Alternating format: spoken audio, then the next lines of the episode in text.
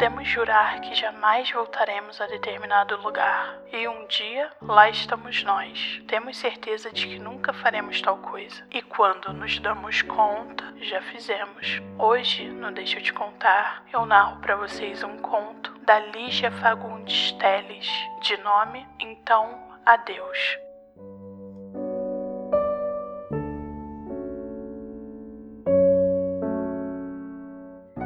Isto aconteceu na Bahia, numa tarde em que eu visitava a mais antiga e arruinada igreja que eu encontrei por lá, perdida na última rua do último bairro. Aproximou-se de mim um padre velhinho, mas tão velhinho, tão velhinho, que mais parecia feito de cinza, de teia, de bruma, de sopro, do que de carne e osso. Aproximou-se e tocou o meu ombro. Vejo que aprecia essas imagens antigas, sussurrou-me com sua voz débil, e descerrando os lábios murchos num sorriso amável, tenho na sacristia algumas preciosidades. Quer vê-las? Solícito e trêmulo, foi-me mostrando os pequenos tesouros da igreja, um mural de cores remotas e tênues, como as de um pobre véu esgarçado na distância, uma senhora de mãos carunchadas e grandes olhos cheios de lágrimas, dois anjos tocheiros que teriam sido esculpidos por Aleijadinho, pois dele tinham a inconfundível marca nos traços dos rostos severos e nobres, de narizes já carcomidos. Mostrou-me todas as raridades, tão velhas e tão gastas quanto ele próprio. Em seguida, desvanecido com o interesse que demonstrei por tudo, acompanhou-me cheio de gratidão até a porta.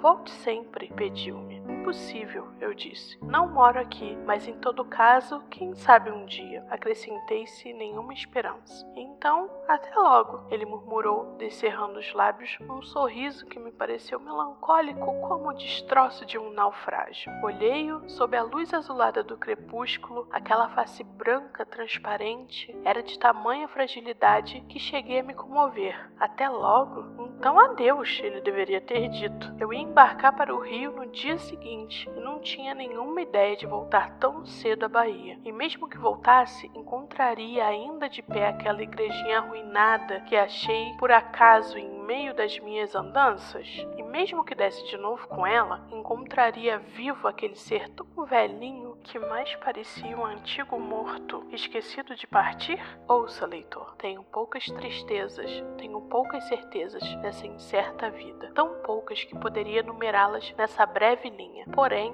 uma certeza eu tive naquele instante. A mais absoluta das certezas, jamais o verei. Apertei-lhe a mão, que tinha a mesma frialdade seca da morte. Até logo, eu disse, cheia de enternecimento pelo seu ingênuo otimismo. Afastei-me e de longe ainda o vi, imóvel no topo da escadaria. A brisa agitava-lhe os cabelos ralos e murchos como uma chama prestes a extinguir-se. Então adeus, pensei comovida ao pela última vez. Adeus. Nesta mesma noite, houve o clássico jantar de despedida em casa de um casal amigo. E em meio de um grupo, eu já me encaminhava para a mesa quando de repente alguém tocou o meu ombro. Um toque muito leve, mas parecia o roçar de uma folha seca. Voltei-me, diante de mim, o padre velhinho sorria. Boa noite. Fiquei muda. Ali estava aquele homem de quem horas atrás eu me despedira para sempre. Que coincidência, balbuciei afinal. Foi a única banalidade que me ocorreu dizer. Eu não esperava vê-lo tão cedo. Ele sorria, sorria sempre. E desta vez achei que aquele sorriso era mais malicioso do que melancólico, como se tivesse adivinhado o meu pensamento quando nos despedimos na igreja. E agora então, de um certo modo desafiante, estivesse a divertir-se com a minha surpresa. Eu não disse até logo? Os olhinhos enevoados pareciam perguntar com ironia. Durante o jantar ruidoso